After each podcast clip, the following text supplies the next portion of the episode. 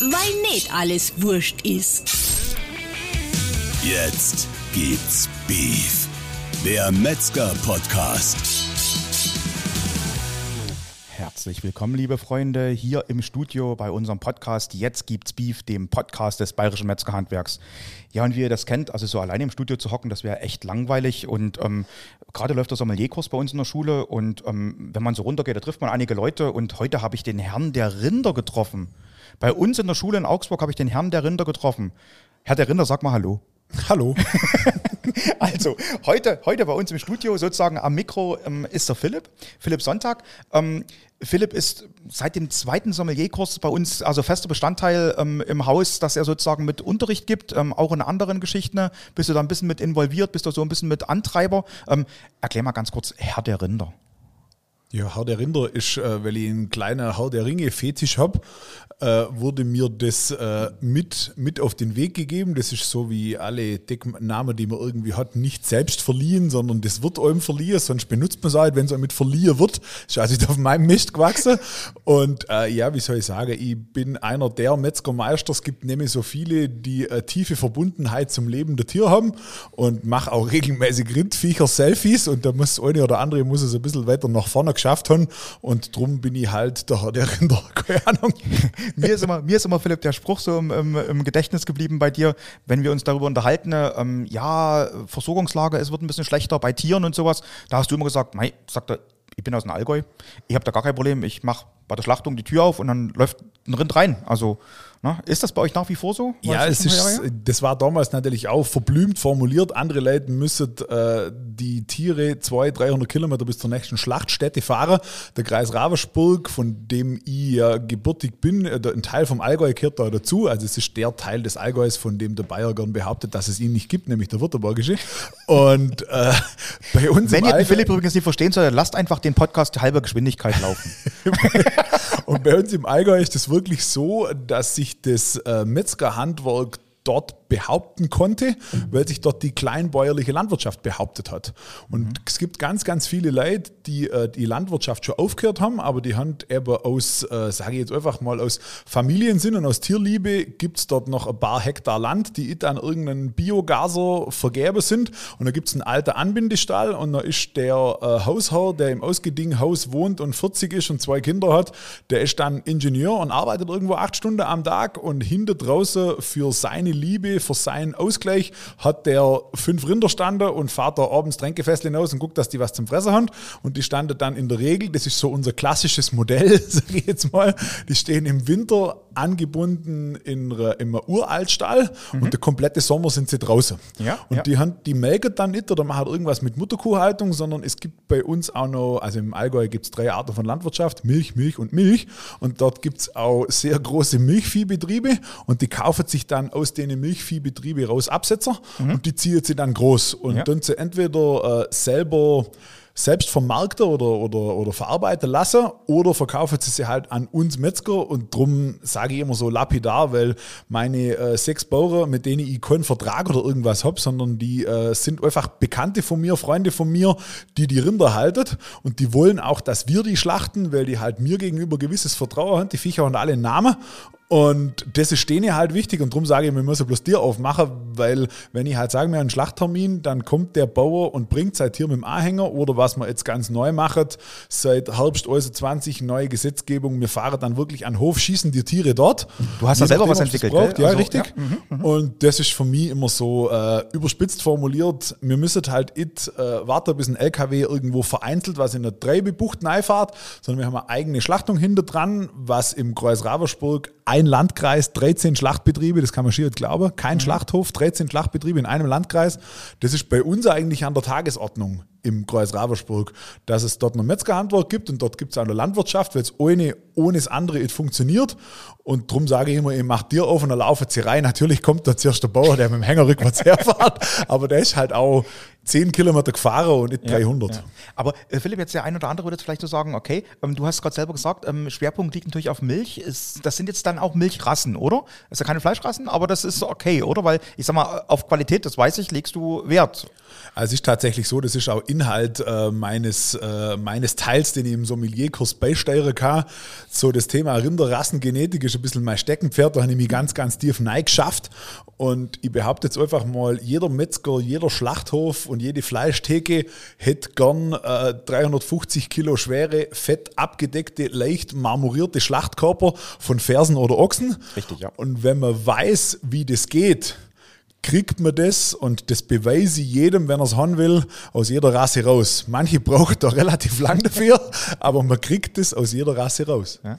Ähm, das Interessante ist ja bei dir, dass du sozusagen, weil wir gerade bei dem Thema Fleischqualität sind, es relativ zeitig geschafft hast, eine Zielgruppe bei dir in den Laden zu holen, ähm, die, glaube ich, viele noch gar nicht so auf dem Schirm hatten, oder?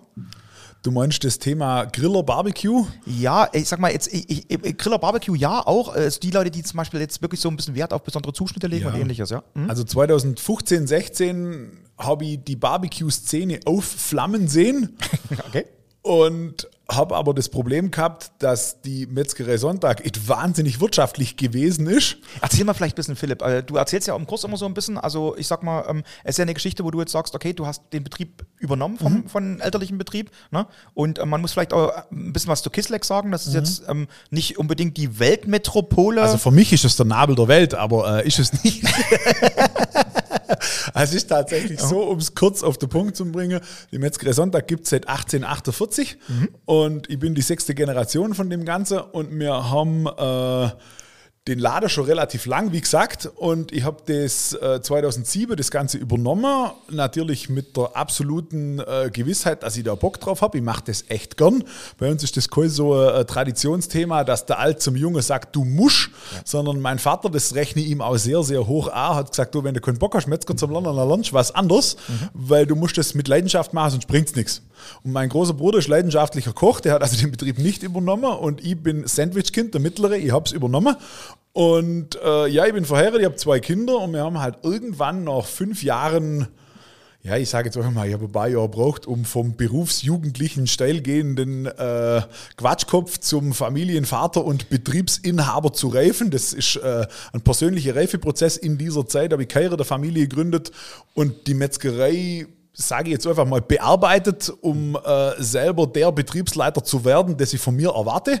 Und da habe ich das riesige Problem gehabt, von außen hat man denkt, hier 80er Jahre Metzgerei, äh, da, äh, da bleibt was hängen. Man muss aber dazu sagen, dass die Generationen vor mir mehrere Mietshäuser aus der Geschichte rausgeholt haben, sich aber bei diesem Thema auch körperlich aufgerieben haben. Also es ist halt einfach, wenn du die alte Metzger anguckst, die kennen nicht mehr laufen und äh, das brauche ich dir nicht erzählen. Ja, und, und dir, die, die, Arbeit, die, ja, den genau. Postla die den Podcast sehen, die sehen, dass sich die Leute da drauf aufgerieben haben.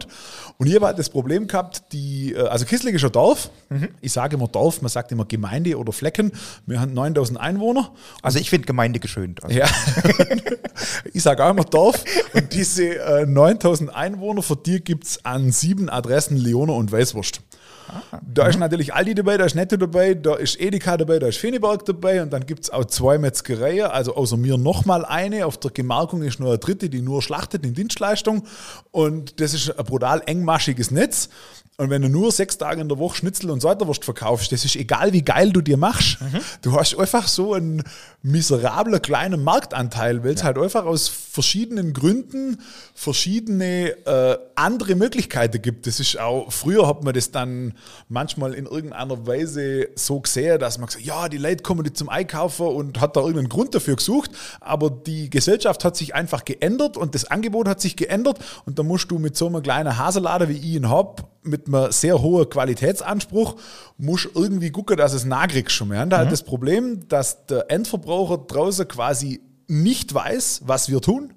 ja, das ist richtig, ja. Und äh, das, was es besonders macht, nämlich die Eigenschlachtung, das wollte er damals überhaupt nicht sehen. Am liebsten nur die geistige Brücke zwischen Schnitzel und dem Schwein Ei reiße, weil das Kopfkino was Ekliges ist. Wir haben es als Handwerk aber auch versteckt, gell? weil wir das Absolut, wussten. das sind wir selber schuldig. Also Genau, wir haben ja. uns hinter weiß gekachelten Wänden versteckt Ja. und ich bin halt ein Frontschwein, ich habe ständig das Maul auf und ich habe aber halt irgendwann festgestellt, dass das, was der Kunde von uns erwartet, nämlich gestreichelt von der Weide, selbst geschlachtet zu 100 Prozent, äh, dass mir das, so wie es gewöhnt ist, zu 100 Prozent und zu diesem Preis, ja, eine Zeit lang leisten können, aber halt ohne wirtschaftlichen Erfolg. Ja, okay. Und das war Ja. scheiße, ganz Ja. einfach.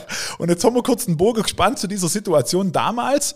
Und da habe ich halt einfach festgestellt, es flammt ein Hype auf von Menschen, die Freude an Fleisch haben Ja. und die es wissen wollen. Und es, es druckt natürlich aus mir raus. Ich habe Spaß dran, es zu erzählen, wie es ist.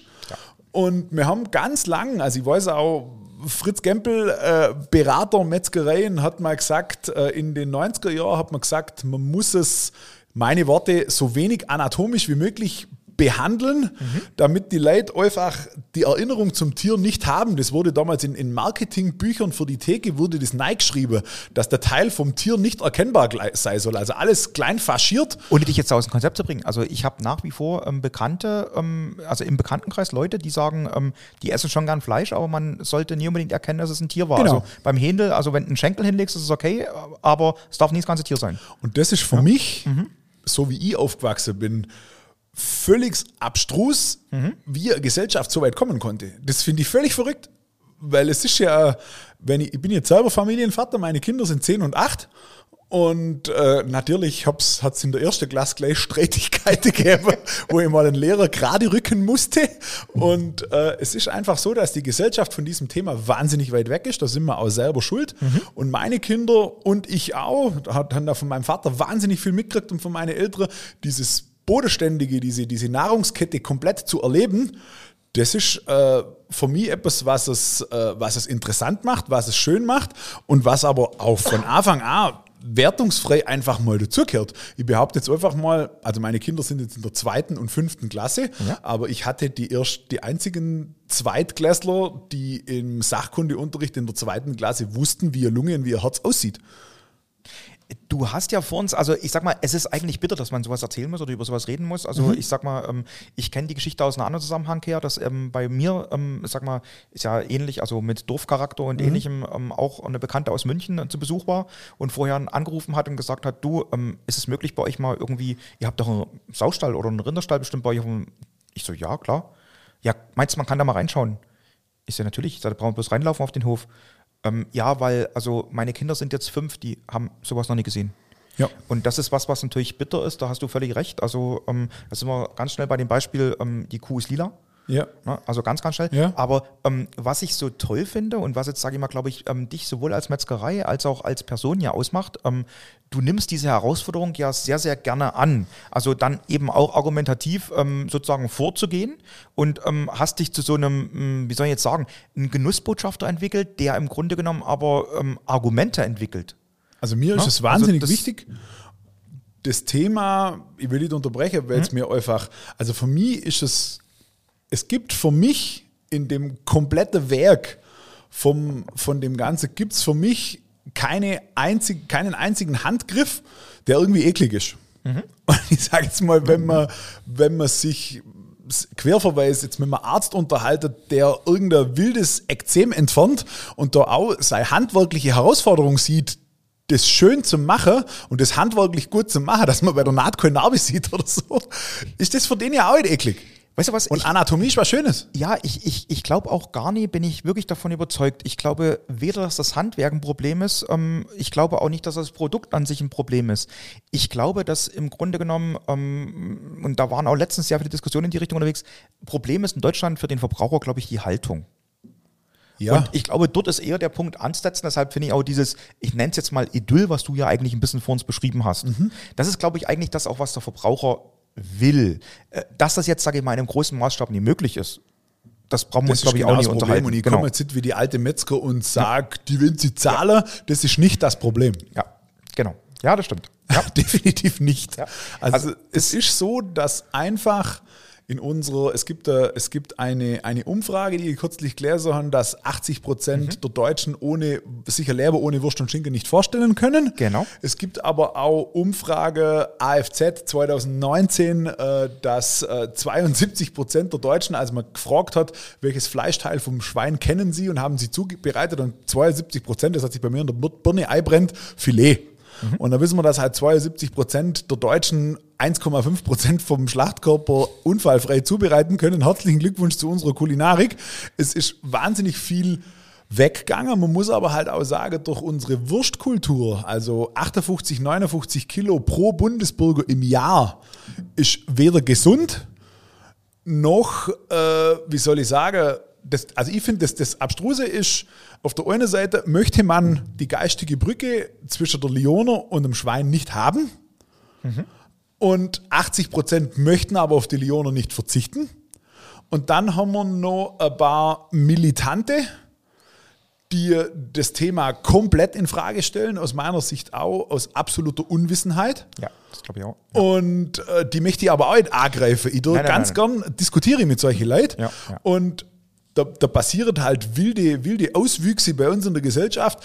Aber wenn du mal ein bisschen nachhakst, wo es herkommt und wer sich damit befasst hat, dann passiert halt sowas. Also ich habe kürzlich in der Schule bei uns in der Nähe, 30 Kilometer weg, in einem kleinen Dorf bei Ravensburg, hat eine Mitte 20-jährige Referendarin in der Schule im Sachkundeunterricht zu einem Zweitklässler vom Bauernhof, die einen Biohof hat mit zwei Melkrobotern, wo am Tag halt einfach eine gewisse Menge Milch rausläuft, wo der Zweitklässler erzählt hat, da ging es um den Beruf der Eltern Mhm. und dann ist der heimgekommen und hat gesagt, seine Lehrerin, zu der er aufschaut, weil der Punkt ist, so ein, so ein, so ein Zweitklässler schaut ja zu seinen Logisch, ja, Vorbilder klar. Lehrer absolut aus und zu der Ältere genauso. Ja, ja. Und er sagt dir zudem, dass es moralisch verwerflich sei, was seine Eltern daheim mit den Tieren machen.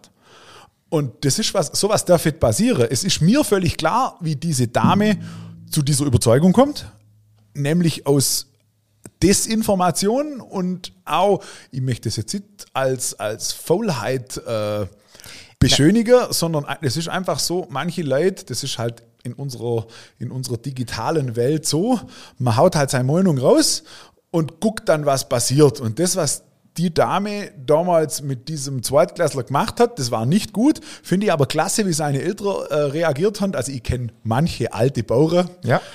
Die hätte ich an dem Tag nicht erleben wollen, wo sie das erklärt, wo sie das erlebt haben. Aber der Punkt ist, dieses Bauern-Ehepaar hat sich an die Schule gewendet und hat gesagt, es ist offensichtlich äh, Desinformation auf der Lehrerebene bei euch im, im Gebäude vorhanden. Mhm. Ja. Wir machen dir auf, ihr dürft kommen. Ja.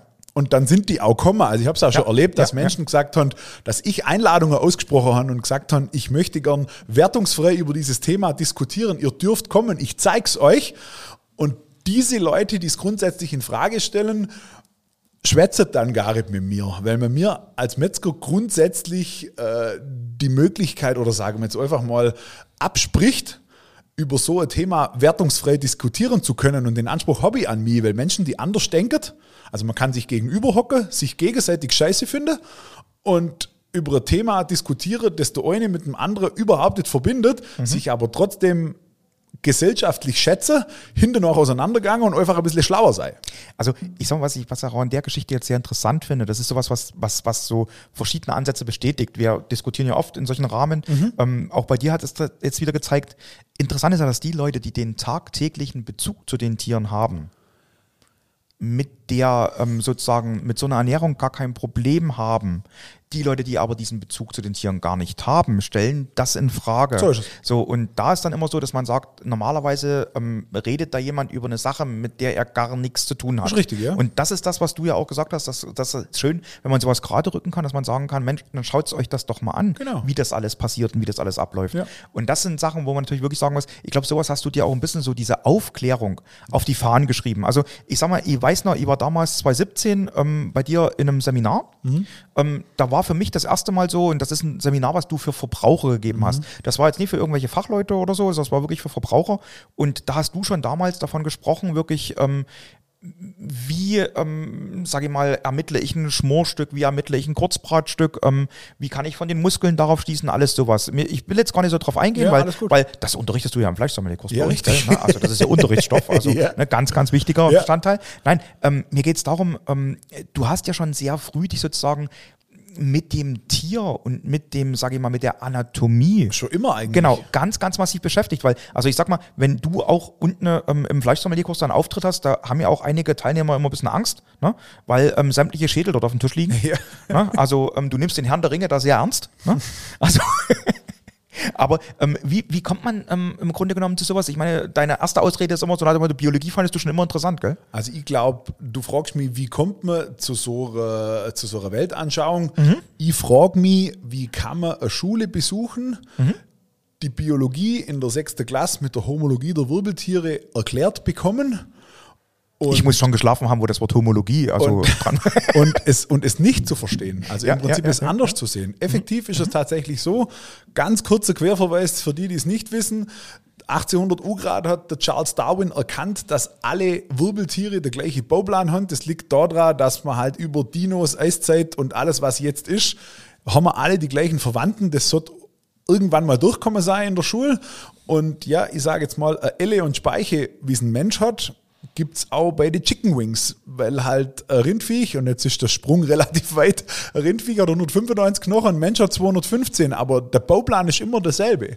Und als ich mit 16 zerlegen gelernt habe, habe ich auch schon Dinos toll gefunden. Und wenn man, ich sage jetzt mal, Du hast mit 16 Dinos zerlegt? Nee. Wie alt bist du? wenn man, wenn man, wenn man ich sage jetzt mal, Nein, ich weiß, was du meinst. der Knochenbau vom T-Rex Ja. neben der Knochenbau vom Strauß stellt Ja. Mhm. und du machst den Schädel und den Schwanz weg, sieht es gleich aus. Ja, das stimmt, ja. Die haben auch gleich viel Knochen. Ah, die Und haben gleich viel Knochen auch, ja. also okay. ich sage jetzt mal, der, der T-Rex hat noch ein paar Halswirbel mehr, aber effektiv ist es alles der gleiche Bauplan, weil es auseinander gewachsen ist. Und das ist aber eine, eine Basis, die die Wissenschaft auf der Welt über Jahre erkannt hat. Und das ist heute noch Schulmeinung. Und das kriegt jedes Kind. Da muss man immer mal ein Abitur machen. Also in der Elite-Schmiede Realschule Kisleck kriegt man sowas an die Backe geklebt. Also nur ganz kurz, also ich muss hier ganz kurz mal einwerfen, wisst ihr? Ähm, also wir, wir machen uns jetzt ein bisschen lustig über den Ort, aber ähm, es ist so, also ähm, ja, stellt euch einen Ort vor, wo sich Hase und Igel gute Nacht sagen, so ein Ort, zehn Kilometer dahinter liegt Kisleck, so ungefähr. Ähm, und es ist so, selbst wenn man dann nach Kisleck gefunden hat, ist es auch gar nicht so einfach, die Metzgerei zu finden. das ist auch richtig.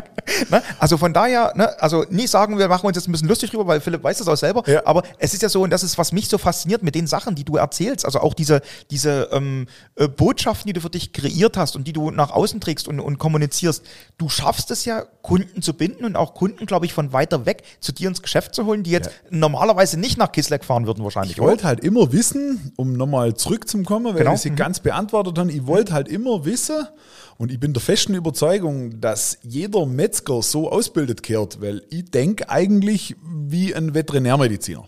Wenn ich einem Veterinärmediziner meine Zartheitsregeln erkläre. Also ich bin der Überzeugung, wenn ein Mensch Fleisch zubereiten will, dann muss er wissen, warum ein Stück Fleisch zart oder zäh ist. Ja. Und in Relation zu dem muss er wissen, ob es kurz breit oder schmort. Das ist in zwei Sätzen meine Lehrmeinung. Und äh, ich habe immer nach Beweisen gesucht, weil ich weiß ja, welches Stück Fleisch zart ist. Aber zu erklären, warum das Stück Fleisch zart ist, das konnte genau, mir ja. keiner beantworten.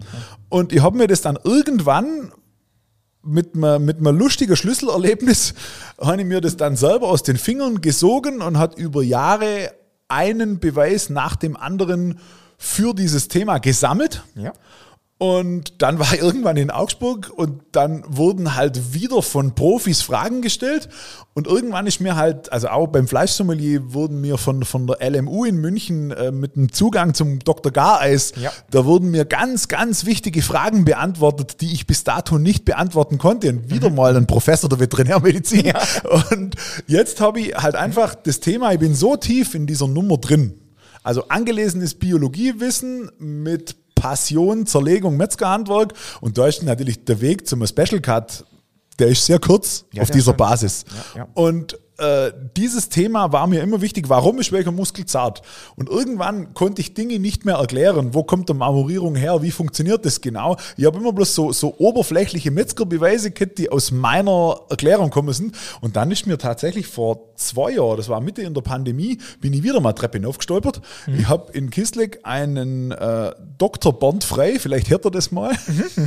Der ist Kunde bei mir, der züchtet Rinder, Angus, für den Schlachter mir. Und wir haben uns genau über das Thema unterhalten, weil ich ja nicht aus meiner Haut kann. Wir sind am Tisch gestanden und haben miteinander diskutiert. Und da sagte er irgendwann, weißt du eigentlich, was ich mache beruflich? Und dann sage ich, ich weiß bloß, dass du einen Doktortitel hast, weil mir das halt im Dorf erzählt hat. Und dann hat er gesagt, er ist Doktor der Biologie und hat seine Doktorarbeit über Muskeln und Muskelkontraktion geschrieben. Das passt ja wie Arsch auf Eimer. Ja, brutal. Und dann habe ich gesagt, Moment. Und dann habe ich den zu mir in meine Fleischbühne zitiert. Drum- ist es schon nicht lang her, die Fleischbühne gibt es erst seit Juli ja. 20. dazu, dazu kommen wir dann gleich. Ja. Wir- Da musst du noch was dazu erzählen. ja. Und äh, dann kam der zu mir und dann habe ich ein paar so Fragen gehabt über Zartheit, biologisches Alter, chronologisches Alter, Fleischqualität, Marmorierung, Marmorierung bei Kühen, Kühe, Fersen, Ochsen, lauter so Geschichte. Mhm. Und der Kerl ist nachgeguckt und hat mir diese Fragen, die habe ich zuerst per SMS, WhatsApp hat er keins, Ja, ja. zuerst per SMS gestellt, dann hat er sich ein bisschen darauf vorbereitet, hat mir zwei Bücher mitgebracht und hat mir alles wissenschaftlich erklärt beantwortet. Mhm. Und das war für mich halt einfach geil. Und wenn ich nochmal eine kleine Detailfrage habe, dann hole ich mir den Kerl und frage den das. Mhm. Und jetzt bin ich natürlich wahnsinnig gut aufgestellt. Ich kann auf dieser Ebene, kann ich es mit jedem Akademiker aufnehmen, weil ich einfach das Wissen habe. Und natürlich saugt man das auf und kann es wiedergeben, weil man ja ein tiefes Interesse hat. Ja, wenn du einen, einen Verdacht, den du schon lange hast, wissenschaftlich bestätigt kriegst, ist das ja einfach geil.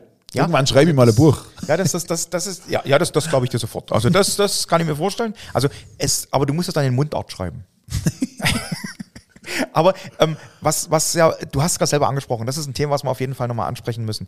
Es ist so, ich habe vorhin gesagt, dass du, ähm, wo ich 2017 bei dir war, da hast du ähm, schon Seminare gegeben, ähm, hast auch das schon ähm, sehr, sehr professionell gemacht mit so einem, du hattest da, glaube ich, so ein großes Plakat oder so an so einem Bauzaun sowas aufgehangen, kann das sein, gell? Da, also, wo man wirklich sagen konnte, du hast schon dort, ähm, sage ich mal, sehr ähm, plastisch auch das Ganze schildern können, also die, die Sachen, die du erzählt hast. Und ähm, es hat dann irgendwie nicht aufgehört, glaube ich. Also, weil du einfach, sage ich mal, du bist ähm, nicht nur Handwerker, du bist schon auch Mundwerker, würde ich jetzt einfach mal so sagen. Und ähm, du hast dann gesagt, also so ein Mundwerker braucht eine Bühne. Das ist richtig. Ne? Und du redest über Fleisch, also war es eine Fleischbühne. Ja, sozusagen. Ne? Genau, erzähl mal über dein Projekt, was ja, jetzt äh, ist tatsächlich so. Wie gesagt, ich habe 2015 angefangen, Endverbrauchern, äh, 2015 war das schon, ja, Okay. 2015 habe ich mein erstes Seminar gemacht. Ah, okay. Und äh, 2015 habe ich angefangen und damals über, äh, gibt mir Reporter was zum Essen, er macht einen guten Bericht. Da war jemand von der Schwäbischen Zeitung da und dieses Seminar hat über Nacht eingeschlagen wie eine Bombe. Es hat einen gewissen Gegenwert, das kannst du als einer, Ja. der von außen kommt und sich das angeschaut hat, besser sagen wie ich, weil ich habe es schon viel zu oft gemacht. Und dieses äh, Thema ist, wie gesagt, meine vier Säulen, die ich vorher gesagt habe, zart, zäh, Kurzbrater, Schmoren, weil bei mir in der Ecke gibt es ganz, ganz viele Grillkurse und ich bin halt an der Theke angesprochen worden, mach du doch einmal einen Grillkurs, weil ich so ein loses Mundwerk habe. Und haben aber halt einfach diesen, diesen Realismus und dieses Veranstaltungsthema, das war für mich gepaart mit Barbecue und Fleischgenießern, die es wieder wissen wollten. Aus meiner Sicht sind das keine 10% der Gesellschaft, die wirklich sagen, also ich sage, jemand, der zwischen, zwischen Schwein und Schnitzel äh, die geistige Brücke abbricht, der hat bei mir nichts verloren. Ja, ja, weil ja, ich äh, erzähle immer wertungsfrei, aber wenn ich halt dann erzähle, dass das Blut den Körper verlässt und man da in den Thorax sticht, dann kann man sich das vorstellen oder man kann kommen und kann sich's anschauen, das ist mir egal, aber das ist halt so. Und wie gesagt, ich habe dann, äh, es fing an mit Endverbraucherseminare, aber der Endverbraucher ist ja relativ einfach zu begeistern, weil du ziehst dein Messer am Stahl ab und sie sind begeistert. Das reicht. Und äh, dann noch ein bisschen was drüber schwätzen und ein paar Steaksgrille gut ist. Aber ich habe mir immer überlegt, was muss ein Endverbraucher wissen, um mit Fleisch umgehen zu können. Das sind die vier Säulen. Und dann habe ich seit 2015 die Kurse gemacht. Und dann war 2017, hieß es, es gibt in Augsburg einen Kurs, der heißt Fleischsommelier. Der hat bis dato genau einmal stattgefunden. Ja, genau. Und im zweiten Kurs war ich dabei, habe 14 Tage lang äh, immer nach Feierabend eine relativ große Klappe gehabt. Und aufgrund dieses, Das Ana- kann ich bestätigen. dieses anatomischen Verständnisses, das ich damals schon mitgebracht habe, da wusste halt andere Metzger, nicht, wie Special Cuts funktioniert. Und für mich war das immer völlig klar. Ja, ja. Weil du es weil du's aus der Biologie abgeleitet hast, gell? Ganz einfach. Ja, genau, ich kann ja. jeden, also wenn ich einen Cut it kenne, kann ich dir trotzdem sagen, ob er zart ist oder ritter. Mhm. Weil ich die komplette Anatomie des Tieres so in- und auswendig kenne, dass ich dir genau sagen kann, wenn ich der Pass von dem Viech sehe, dann weiß ich Schlachtalter und alles und vielleicht eine Trasse. Am schönsten ist, wenn ich es lebe sehe. Mhm, Also im Prinzip, ich brauche das Geburtsdatum, das lebende Tier Und wenn ich es dann geschlachtet habe, kann ich dir vorher schon relativ genau sagen, was zart und zäh ist. Und trotzdem ist am Schluss nur jedes Viech anders. Ja, das stimmt. Ja, Also das ist immer interessant. Natürliches Produkt, ja. genau. Ja, aber äh, das war mir immer wichtig. Und dann ging es halt irgendwann los. Der Fritz Gempel, den ich vorher schon mal erwähnt, hat gesagt, würdest du dir trauen, in Frankfurt vor 50 bis 100 Metzger nah zum Stande, in denen zum erklären, wie Barbecue funktioniert. Weil damals wollte jeder Barbecue und äh, hinter der Theke war das Wissen noch nicht angekommen. Also Barbecue ist jetzt ein Sammelbegriff für alles, was mit Grillen zum tun hat. Heute sind wir ja schon viel weiter. Ja, ja. Und es ist auch viel breiter in der Gesellschaft verankert. Damals war es nur Nische. Und äh, ich habe mich in diese Nische geflüchtet, weil wir eben nicht wirtschaftlich waren. 70 Stunden Arbeit und am ersten das Konto ins Minus gefahren zum Löhne zahlen, macht keinen Spaß. Ist auch nicht der Sinn der Selbstständigkeit. Aber das war für mich der Weg aus der Krise. Das hat mir geholfen, meinen Umsatz zu verbessern. Das hat mir geholfen, meinen Gewinn zu verbessern. Und über Nacht wurde äh, das Eintrittsgeld für den Kurs, also die Unterhaltung, der Eintritt für die Unterhaltung wurde über Nacht zum Standbein. Das habe ich nicht kommen sehen. Und dann hat, wie gesagt, der Fritz Gempel gesagt, würdest du auch vor Metzgermeistern referieren? Dann habe ich gesagt, pff, was soll ich denn erzählen? Weil ich ja der Überzeugung war, so Zerlegung, Anatomie, das können die doch. Es war mir damals nicht bewusst, dass ich auf meiner Ebene, mit meinem Verständnis, auf die Art und Weise, mit meiner neuen Sichtweise, oder weil neu ist sie ja nicht, die ist halt Ja, veterinärhaft. Genau, ja, ja, mit ja, meiner ja. Sichtweise eigentlich äh, dem Metzgermeister voraus bin. Das war mir damals nicht bewusst. Aber dann habe ich gedacht, Barbecue, das weiß ich, weil meine Berufskollegen sich auch gern hinter äh, Kuttern und weiß gekachelten Wänden weit weg von der Theke verstecken.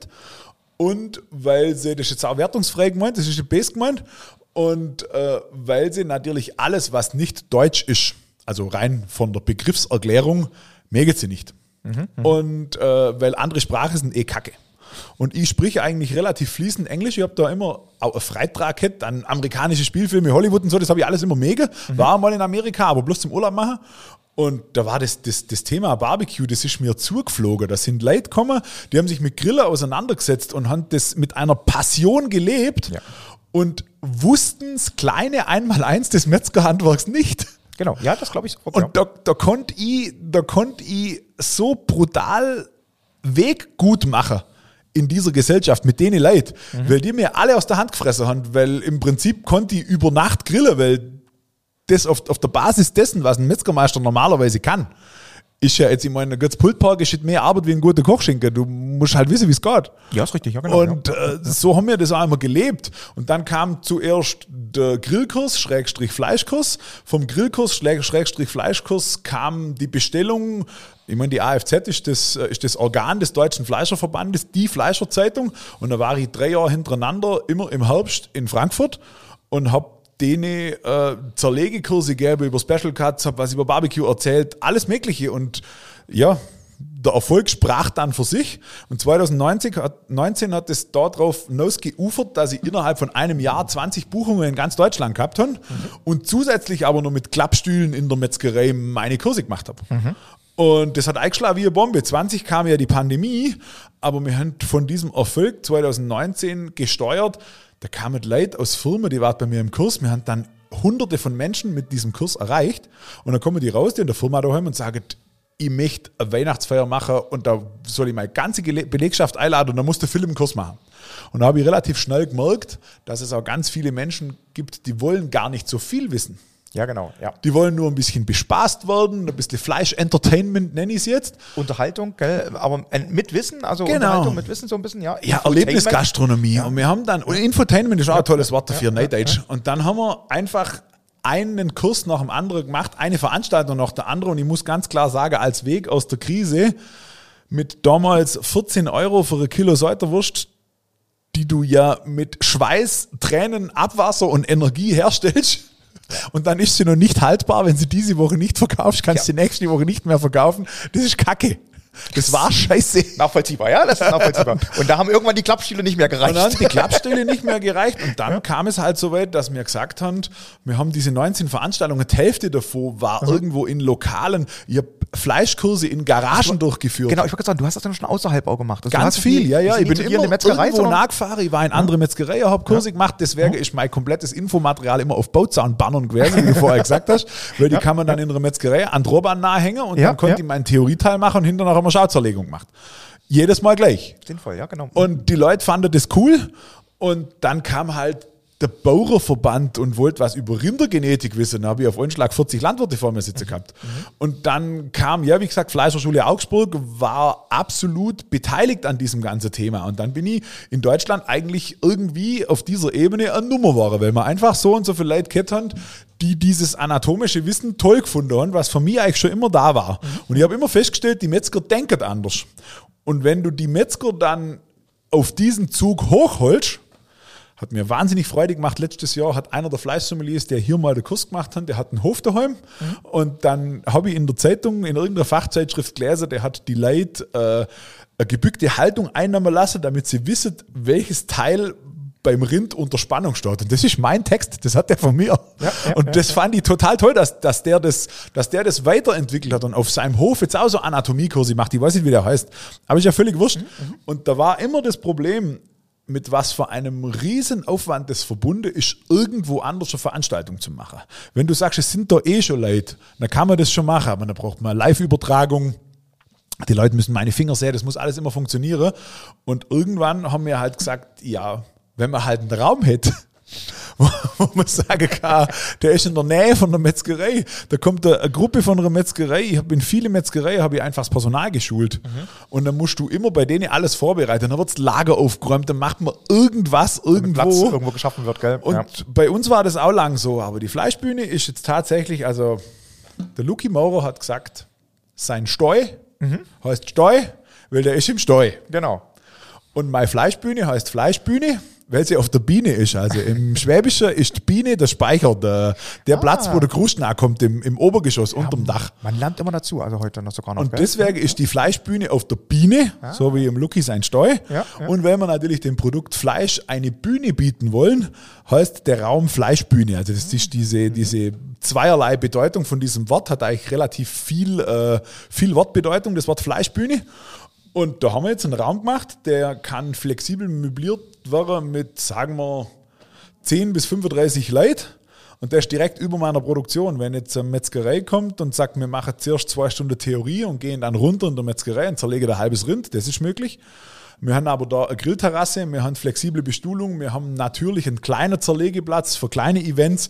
Wir müssen nicht mehr die Metzgerei auf links drehen, um dort quasi einen Schulungsraum zu schaffen, sondern wir haben in der Fleischbühne, ja, wie soll ich sagen, das ist so eine Mischung aus äh, Klassenzimmer, das sind natürlich Schulterblätter und Anatomiegeschichten an der Wand, eine Mischung aus, aus Klassenzimmer, äh, Museum, Biologieraum, aber natürlich auch Gastronomie, äh, ein Raum, wo man sich wohlfühlen kann. Eine Grillterrasse ist dabei, eine Küche ist dabei, es sind zwei Dryager drin, wo halt immer Fleisch dran hängt. Also egal, wo man sitzt, man sieht immer irgendwas Anatomisches. Mal ist es versteckt und mal ist es direkt sichtbar.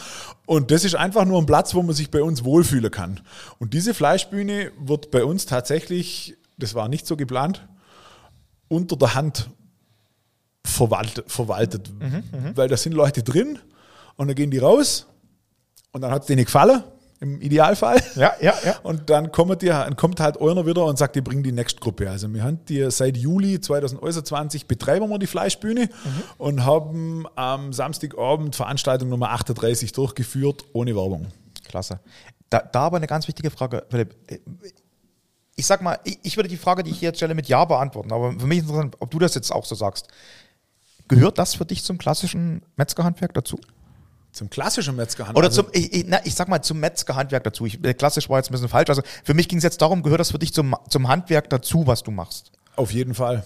Definitiv. Weil egal ob es Schreiner, Bäcker Ja. oder und ich habe wir haben in Kisleck ein paar coole Jungs. Ich habe einen, Mhm. ich hab einen Flaschner, der ist gleichzeitig Restaurator, der macht blechgedengelte Wasserspender, das, äh, Wasserspeier auf alten Schlössern.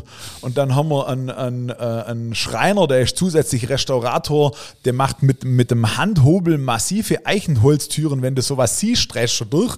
Und wir haben, wir haben Zimmereien, die aus Altholz von alten Dachstühlen aus Kirchen wieder in alten Häusern restauriert. Da kommt der Holzwurm raus und dann baut die da wieder was neu.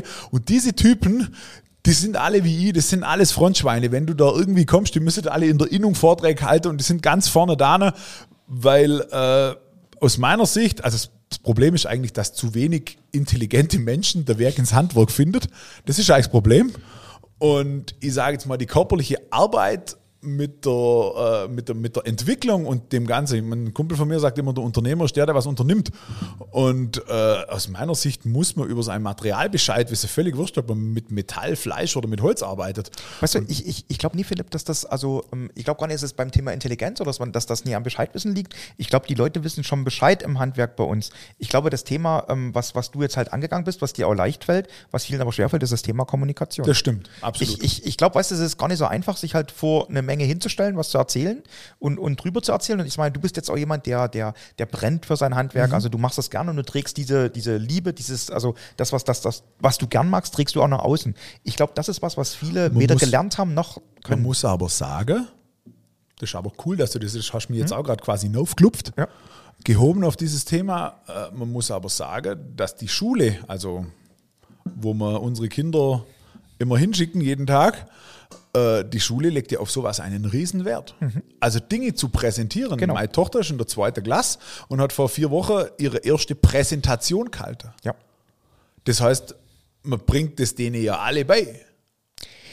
Du hast Also das recht. müsste ich- eigentlich da sein, oder? Ich, ja, mir, mir geht's, mir, ja, ja, mir geht's, mir geht's um die Ausbildung im Beruf. Weißt, mir geht es gar nicht so um das, was in der Schule gelehrt wird, sondern was zu unserem Beruf. Es gehört zum Berufsbild nie dazu. Ich finde aber, ähm, du hast vor uns da schön, wir können ja den Bogen auch jetzt schön schließen. Du hast vor uns da schön erklärt, wir haben damals nie über das Thema Schlachtung gesprochen. Wir haben es einfach totgeschwiegen. Ja. So, jetzt ist es ein Thema, was uns in Anführungszeichen ein bisschen auf die Füße fällt.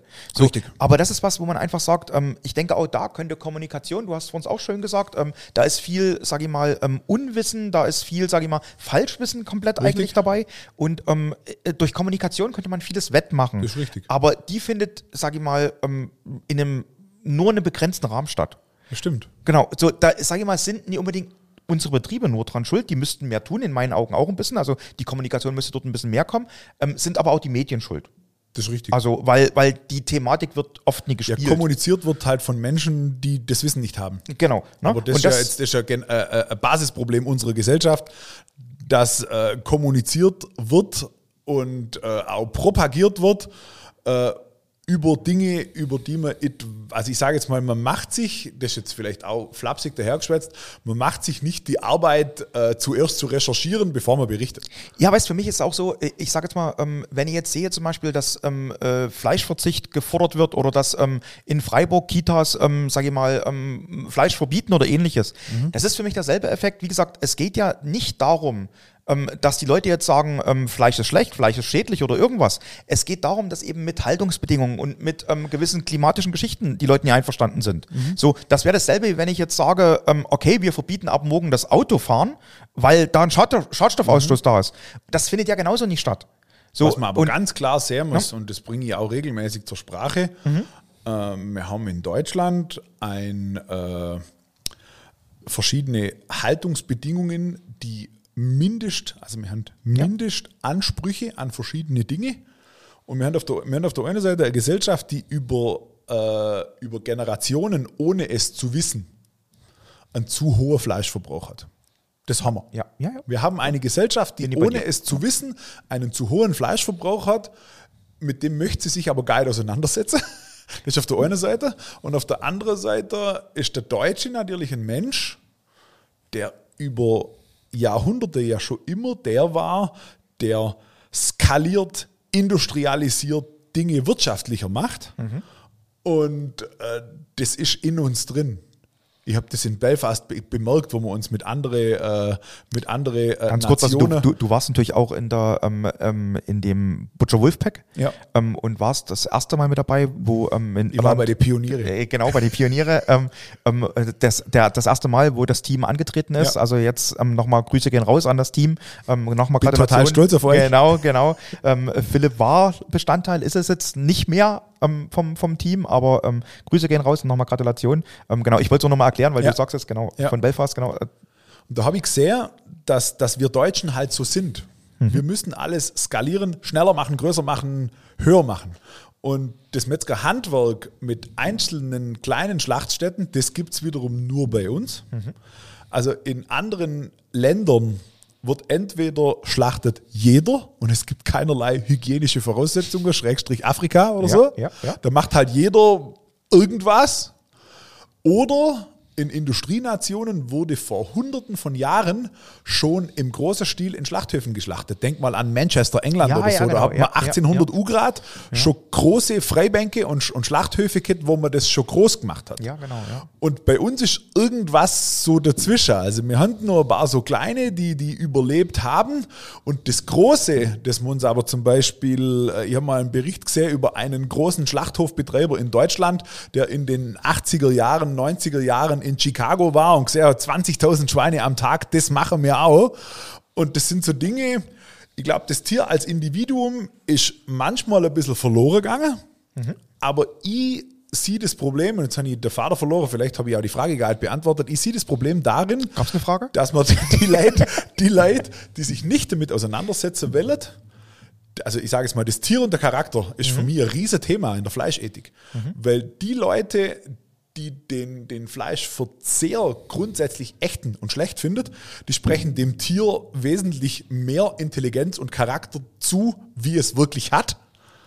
Und viele von denen, die mit den Tieren umgehen, ob das Landwirte oder an oder manchmal auch schlecht ausgebildeten Menschen in Schlachthöfen sind, sprechen dem Tier ein gewisser Charakter ab, den es aber hat. Genau, also Man der Mittelweg wäre richtiger. Der oder? Mittelweg wäre richtiger.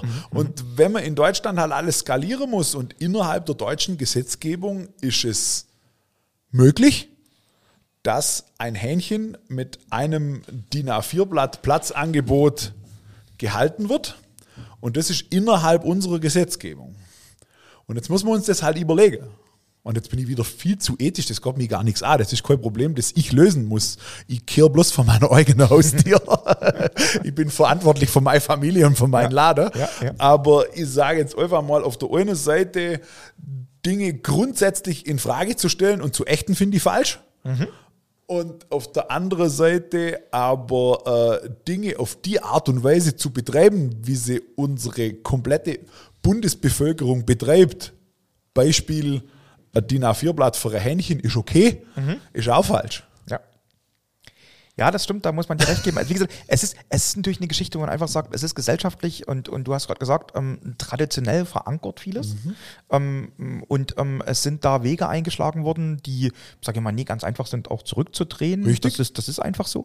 Aber ähm, ich denke mal, die aktuelle Diskussion tut ja auch vielen von unseren Betrieben gut, weil jeden man Fall. sein Thema nach vorne bringen kann. Richtig. Weil man halt erklären kann, wie ist das überhaupt bei uns. Und wie gesagt, da ist, sage ich mal, ganz wichtig, den Weg in meinen Augen, den du eingeschlagen hast, dass du im Grunde genommen eine Art Verbraucheraufklärung betreibst, also ähm, sozusagen das Gespräch mit dem Verbraucher suchst und ihm, ähm, ich will jetzt nicht sagen, von deinem Standpunkt überzeugen, weil eigentlich, das, das ist nicht so, dass du jetzt ähm, Nur das mache ich ja nicht. Genau, also du, du, du tust im Grunde genommen deinen Standpunkt klar machen, mehr oder weniger. Richtig. Also du, du erläuterst den. formuliert. Ja, das ist so. Also würde ich, würde ich, würde ich aber auch bei dir sagen, du bist jetzt niemand, der da böse ähm, diskutiert und sagt, also ähm, du musst mit meiner Meinung jetzt hier rausgehen, sondern du ähm, erklärst, so, so sehe ich die Welt. Ja. Ne? Und ich glaube, da ist, das ist auch schön, dass du im Grunde genommen da, das ist bei dir immer schön, glaube ich, dass du den Begriff Bühne verwendest. Ja. Weil, wie gesagt, für dich ist das, glaube ich, schon ähm, ähm, kommunikativ auch ein Erlebnis, dass du sowas ähm, rüberbringen kannst. Ja, ist. Und ähm, das macht das Ganze, glaube ich, für den Verbraucher eben zu genau diesem, was wir vorhin gesagt haben, diesem Infotainment, was es sein muss. Ja. Es muss eine Unterhaltung sein, es muss aber gleichzeitig ähm, Wissen vermittelt werden, was viele leider nicht mehr haben. Und das ist das, was so schade ist. Also wie gesagt, ähm, weil ich denke, dass ein Großteil, ähm, der vielleicht, ähm, ich verwende jetzt mal eine, eine Erklärung von jemand anderem, ähm, der, sage ich mal, in der Großstadt im 60. Stockwerk ähm, wohnt und ähm, über Tierhaltung spricht, ähm, aber noch nie auf dem Bauernhof war. Richtig. Und das ist ein ganz, ganz schwieriges Thema, weil ich sag mal, auch der Landwirt könnte nie sagen, wie heizt sich da oben die Wohnung. Richtig. Na, das ist genau dasselbe Problem und das ist halt, macht, macht das Ganze ein bisschen schwierig. Das ist aber jetzt dasselbe Problem, was wir jetzt in der nächsten Zeit wieder haben werden. Also jetzt geht die ähm, Fußball-Weltmeisterschaft los und du wirst sehen, es sind wieder alle Bundestrainer. Mhm. Ja. Na, und von daher wissen Ja, alle besser also Bescheid. Ich, ich kann das auch ganz toll in, in, in, in zwei Richtungen erklären. So, so zwei absolut brutale Beispiele. Mhm. Du hast auf der einen Seite die Menschen, die du gerade eben beschrieben hast. Groß, Großstadt, sechster Stock, noch nie einen Bauernhof aus der Nähe gesehen und dann irgendwann wird einem mit 16 bewusst, oh Scheiße, der Burger besteht ja aus dem Rind. Oh Mann, was mache ich jetzt? Das ist so das eine Extrem. ja, ja, ja. Was daraus resultiert, da will ich gar nicht weiterschwätzen. Ja, ja. Und auf der anderen Seite habe ich vor zwei oder drei Jahren ein Seminar besucht von der Landwirtschaftlichen Berufsgenossenschaft mit der Basis, das nennt sich sicherer Umgang mit Rindern. Und das soll einfach Unfälle mit Rindviechern, weil die sind ja groß, Ja, ja, logisch, klar. mit, mit Rindviechern vermeiden. Und das Einzige, was das macht, ist informieren. Es gibt verschiedene äh, neue äh, Erkenntnisse über das zum Beispiel, wie ein Rind sei, sei Welt wahrnimmt, wie sieht der Rind sei Welt, wie, ist, wie ist das Herdenmanagement, wie reagiert so ein Tier. Das kann man nicht zu 100% sagen, aber wenn du mal weißt, wie sie zu 80% funktioniert, dann bist du mal schon weiter. Ist die Wahrscheinlichkeit recht hoch, dass du Ja, ich sage jetzt mal, wenn die äh, Kuh angreift, die bis gestern brav war und jetzt liegt der Kälbel in der Box und jetzt sitzt sie den Kopf runter und rempelt die auf den Haufen, das hat sie bis jetzt nicht gemacht, das hat einen Grund. Und der Punkt ist, ich habe dieses Seminar besucht, um jetzt wieder auf der anderen Seite, mit 25 Landwirten. Und ich habe festgestellt, dass 23 von denen 25 waren der festen Überzeugung, was will ich hier? ich weiß doch, wie das funktioniert. Ich habe das Wissen aufgesogen und diese Rindertrainer von der äh, LBG, ein Gruß raus, wenn man das schon so toll sagen kann. Der Kerl hat das super gemacht. Ich war völlig begeistert. Ich kann jedem Metzger diesen Kurs nur empfehlen. Das war ganz toll, einen Tag. Und mir war dann noch praktisch bei den Rindern und bei denen ich auch noch ein paar so kniffig gemacht mit Stricken und Lasso und Schlag mich tot. Da waren da aber 23 Landwirte sind da drin geguckt, in der festen Überzeugung, Mai, das Hockey mir jetzt halt ab, dass die Berufsgenossenschaft zufrieden ist. Genau, damit ich meinen Haken da dran habe. und- Man hätte aber so viel Information ziehen können. Hast du auf der, einen, auf der einen Seite der, der es jeden Tag hat, den es aber nicht interessiert, und auf der anderen Seite der, der es nicht kennt, es aber zu 100% in Frage stellt. Ja, ja, ja. Das ist, das ist, äh, wie gesagt, das ist die interessante Sichtweise, aber ich sag mal, genau in dem Spagat, glaube ich, ähm, äh, leben wir alle auch in Alle. der Kommunikation nach Alle. außen. Also das ist halt das, der, diese, genau dieser, dieser, diese Differenz, die gilt es eigentlich zu überbrücken, in irgendeiner Mhm. Ja. Art und Weise. Ne? Aber ähm, du hast jetzt, ähm, ähm, Philipp, so viel schön erzählt, wie du eigentlich ähm, sozusagen ich sage jetzt mal, dein Handwerk lebst. Also wie du sozusagen ähm, dein, dein Handwerk ausübst, wie du es lebst, wie du auch mit dem Laden vorangehst. Und wir haben immer, da ich jetzt mal auf die Uhr schaue und schon sehe, dass wir fast schon knapp eine Stunde ähm, so unterwegs sind, ähm, da würde ich jetzt einfach mal sagen, ich gehe jetzt mal langsam so zur Abschlussfrage über. Ne? So und wie gesagt, du hast gerade viel erzählt, wie du dein Handwerk so lebst. Ähm, wir haben immer diese Frage, dass du den Satz vervollständigen sollst und vervollständige den mal bitte. Ähm, mit dem Metzgerhandwerk verbinde ich. Mit dem Metzgerhandwerk verbinde ich äh, den Weg vom Lebewesen zum Lebensmittel sowohl zu bewerkstelligen als auch zu begleiten. Hat dir vorher jemand gesagt, dass es die Abschlussfrage gibt? Mhm. Also, hast du das auswendig gelernt oder was? Also, das ist ja, also, ne? Also, also, Also diese Formulierung habe ich jetzt in der letzten Stunde ein paar Mal ausgespart, damit ich sie für den Schluss noch habe. okay. Also, nein, also, ähm, sehr, sehr tiefsinniger Satz, da hast du recht, ja. Also, das ist auf jeden Fall ähm, eine Geschichte. Verbindest du auch noch was ähm, persönlich damit? Also, du hast jetzt sozusagen einen Weg beschrieben. Ist es für dich auch, weil ich meine, du hast jetzt, du, du bist ähm, für mich jemand, du hast gerade vorher gesagt, sechste Generation, ähm, wo ich jetzt einfach sage, ähm, das ist doch bestimmt auch was, was du letzten Endes auch mit Familie, mit Leben. Na, das wurde ich ganz oft gefragt. Mein Vater hat zu mir, das habe ich vorher schon erwähnt, Mhm. mit 16 gesagt, wenn du keinen Bock hast, Metzger zum Werden, überleg dir das gut. Und damals war ich 16. Ja, ja, Also ja, pubertätsgeblendet. Ja. Äh, wenn du keinen Bock hast, Metzger zum Werden, dann lass es sein, Ja. dann verkaufen wir das als. Und wie viel dort drin steckt, war mir damals auch nicht bewusst. Aber äh, Tradition, also Familie ist was ganz Wichtiges. Und äh, das, das Miteinander und Zusammenheben ist auch ganz, was ganz Wichtiges. Ich habe jetzt meine eigene Familie, weil ich eine Frau und zwei Kinder habe. Das ist mein engster Rahmen. Und ich bin Vater. Das Mhm. Ja, ist ja, ganz, ganz wichtig. Ja. Aber Vater und Ehemann. Aber ich sage jetzt mal Tradition. Von Tradition kann man weder seine Löhne zahlen, noch kann man runterkauen.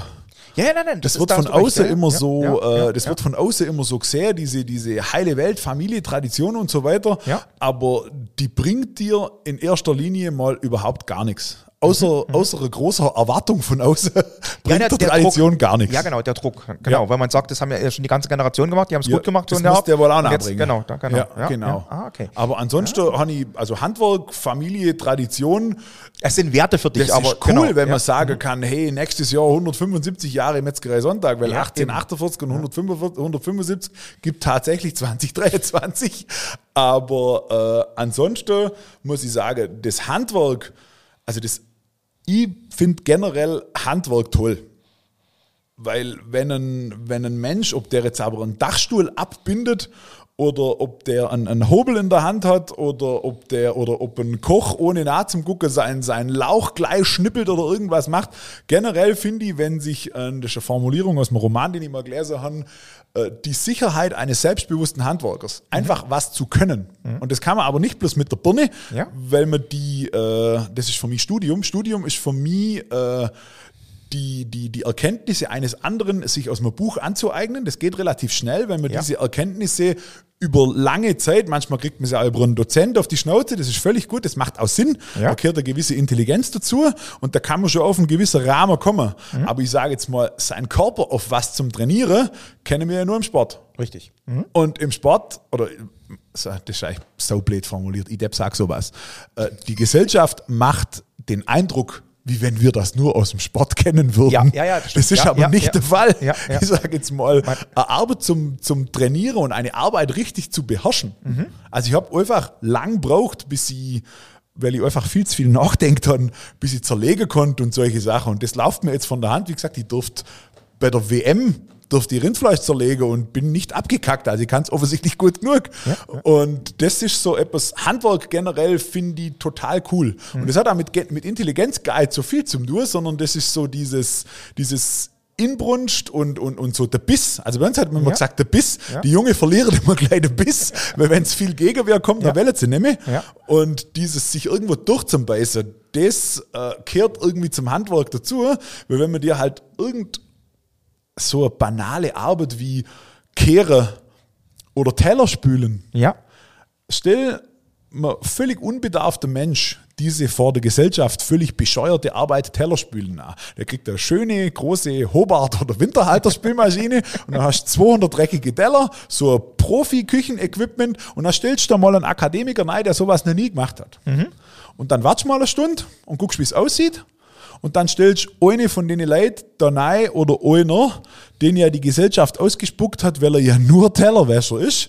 Wenn der das schon zwei, drei Jahre gemacht hat und dem das jemand richtig zeigt hat, dass dem das richtig von der Hand läuft, wie der in kürzester Zeit seinen Arbeitsplatz eindeutet, da ist dreckige, da ist saubere, kurz das alles eindeutet und dann das Zeug wegballert, dass es dir beim Zugucken schwindlig wird. Und das war jetzt niedrigstes Niveau Handwerk. Das Ja, kann man ja. relativ schnell lernen. Ja, ja, ja. Das ist, das ist es für mich. Ja, das ist also eine schöne Beschreibung vom Handwerk. Also, weil ich glaube, da ist ganz viel auch ähm, ähm, Leidenschaft bis ähm, dabei, ähm, für eine Aufgabe, die Aufgabe anzunehmen, die Aufgabe auszuführen. Da ist ganz, ganz viel dabei. Nee, das, das war, fand ich jetzt auch, ähm, muss ich ehrlich sagen, ein, ein Schlusswort, was man verstanden hat. Also, ne, also wir haben ja vorhin über Biologie heute und über Anatomie geredet und alles sowas, ne? Ähm, und, und das im Dialekt, gell? Also, ne? also beidseitig natürlich. Ja, also, ja. Ne? Also, ähm, und von daher, ne? Du bist ja auch in Bayern geboren. Äh, sowieso. ne? Nein, also von daher, also Philipp, mir hat es sehr, sehr viel Spaß gemacht. Ähm, also ich würde auch sagen, dass das schreit fast irgendwann mal nach einer Fortsetzung. Das müssen wir irgendwann mal fortsetzen, weil ich glaube, wir hätten jetzt noch 5000 bin ja Themen. öfter hier. Ja, eben. Wir hätten, glaube ich, noch 5000 Themen. Also das Ja. ist ähm, überhaupt kein Thema. Ne? Aber äh, danke, dass du hier warst. Sehr ähm, gerne. Wir sehen uns ohnehin. Ähm, Hast du noch eine, eine, eine, eine Botschaft, eine Message? Also, das haben wir jetzt nie abgesprochen, weil mich hat es so irritiert, dass du vorhin so einen Satz rausgehauen hast. Wir haben schon alles auf dem Tisch Jetzt- gehabt, ich genau, keine jetzt- Botschaft ja, mehr. Ah, so ein Mist. Jetzt wollte Ich ich mal raus. irgendwas rausfordern, weißt du? So von dir. Nein, also dann sind wir heute, Philipp hat es gerade so schön gesagt, wir sind für heute raus. Wir sagen danke fürs Zuhören. Ne? Wir freuen uns, dass ihr dabei wart und dass ihr hoffentlich auch das nächste Mal dabei seid. Philipp, jetzt darfst du noch Wiedersehen sagen. Ja, Ade. Äh, Vielleicht willst du auch nochmal deine Frau, deine Kinder, deine also Eltern grüßen. Also, dass, also, dass ich ne? stolz Wen drauf alles? bin, dass ich äh, das Kind meiner Eltern und der Mann meiner Frau und der Vater meiner Kinder bin, das habe ich ja schon mehrmals erwähnt. Wahnsinn. Also der Mann, der macht mich fertig. Also ne, als ob er es wieder auf dem Zettel stehen hatte. Also, wir sagen Danke an euch. Wir wünschen euch viel Spaß. Ähm, bleibt kulinarisch und vor allen Dingen ähm, nehmt euch ein Beispiel. Ähm, bleibt oder werdet kommunikativ. Sprecht über eure Dinge und ähm, tragt das mal an die Verbraucher raus. Also, wir sagen Danke und ciao. Bis zum nächsten Mal. Weil nicht alles wurscht ist. Das war Jetzt gibt's Beef. Der Podcast des Bayerischen Metzgerhandwerks. Darf's ein bisschen mehr sein? Mehr Infos gibt's natürlich auch zum Nachlesen auf www.metzgerhandwerk.de.